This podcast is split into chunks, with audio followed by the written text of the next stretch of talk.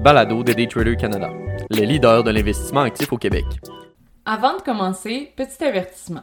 Le contenu de ce balado, les données financières et économiques, incluant les coûts boursières ainsi que toute analyse et interprétation de celles-ci, sont fournis à titre d'information seulement.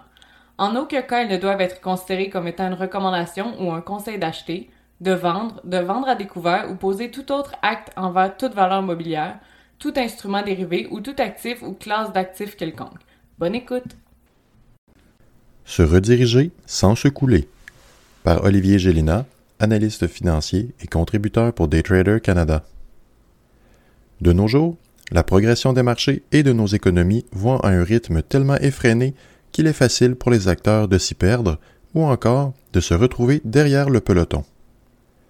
Que d'annoncer des anticipations de performances futures à ses investisseurs dans un tel environnement ne fait que condamner la compagnie à performer, peu importe la méthode. Or, il n'est pas difficile de comprendre que de la croissance à tout prix n'est pas soutenable et certainement pas la meilleure manière de perdurer dans l'environnement clin d'œil aux compagnies en technologie des dernières années. C'est d'ailleurs ce que les investisseurs ont pu lire entre les lignes la semaine dernière. Non pas d'une compagnie toute jeune, mais bien d'un pionnier de 98 ans dans le domaine. Mercredi dernier, un communiqué de presse de la compagnie NextEra Energy Partners LP sur le New York Stock Exchange ticker NEP en a surpris plusieurs quant à la direction que l'entreprise prenait. Contrairement aux annonces habituelles de croissance et de projets d'envergure, NEP applique plutôt les freins sur leur plan de croissance. John Ketchum, PDG et président du conseil d'administration de NEP, mentionne entre autres les conditions économiques difficiles actuelles en plus de la structure de capital avec laquelle l'entité doit faire face. Il est vrai qu'un investisseur doit prendre considération de l'environnement et la structure financière de l'entité convoitée. Dans ce cas-ci, NextEra Energy Partners est formé comme un Limited Partnership. Dans une telle structure, des unités sont transigées sur le marché public et les détenteurs d'unités ont droit à une part de revenus générés par l'entité, similairement à la structure des Real Estate Investment Trust ou REITs. L'entité distribue la majorité de leur liquidité disponible, à l'exception des montants nécessaires aux opérations, déductions pour le maintien de capital et autres retenues réglementaires.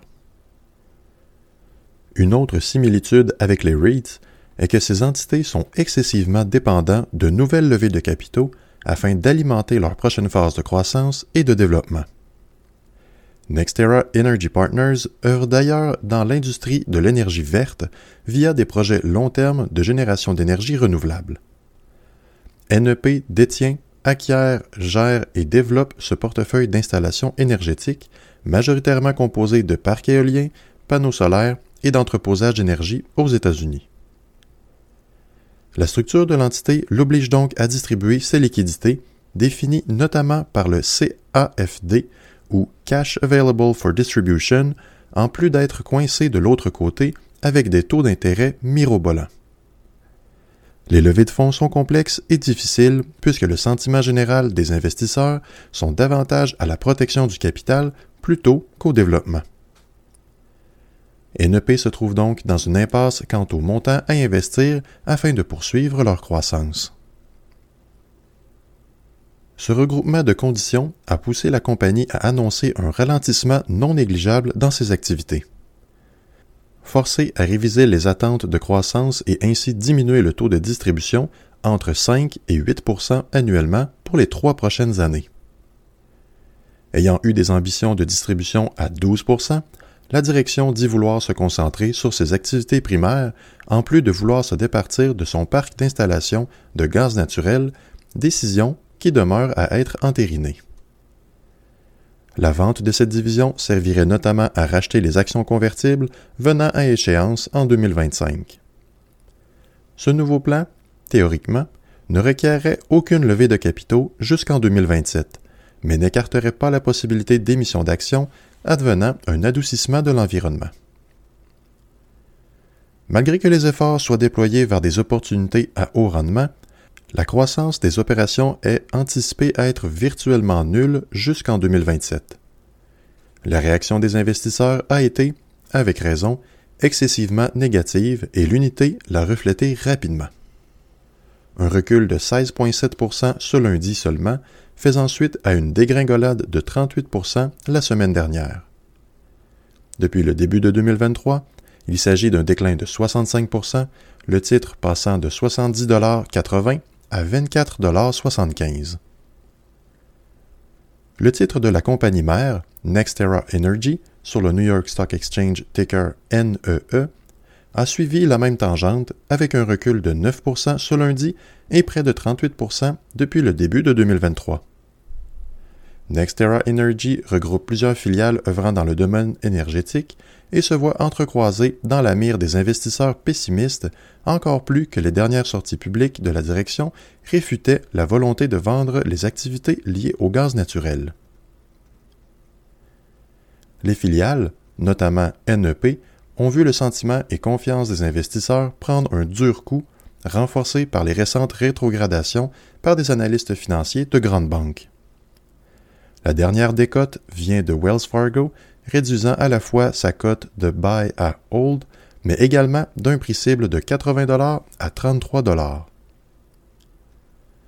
Il est à noter que le titre de Nextera Energy Partners est sur une pente glissante depuis plusieurs jours maintenant, brisant même des niveaux intraday de prix qui n'ont pas été vus depuis 2016.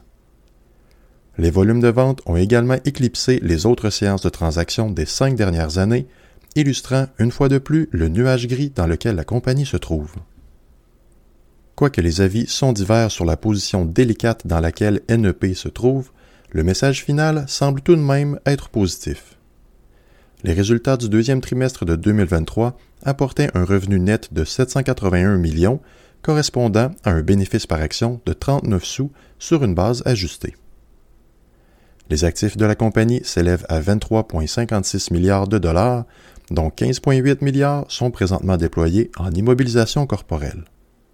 Les dettes, quant à elles, cumulent 8,9 milliards, dont 5,9 en dette long terme.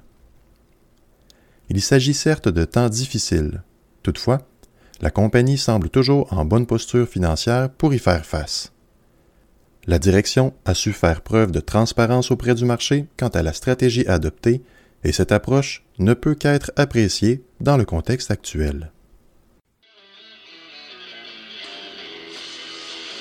C'était le balado de Daytrader Canada. Pour plus d'informations sur nos programmes de formation et d'accompagnement, veuillez visiter daytradercanada.com.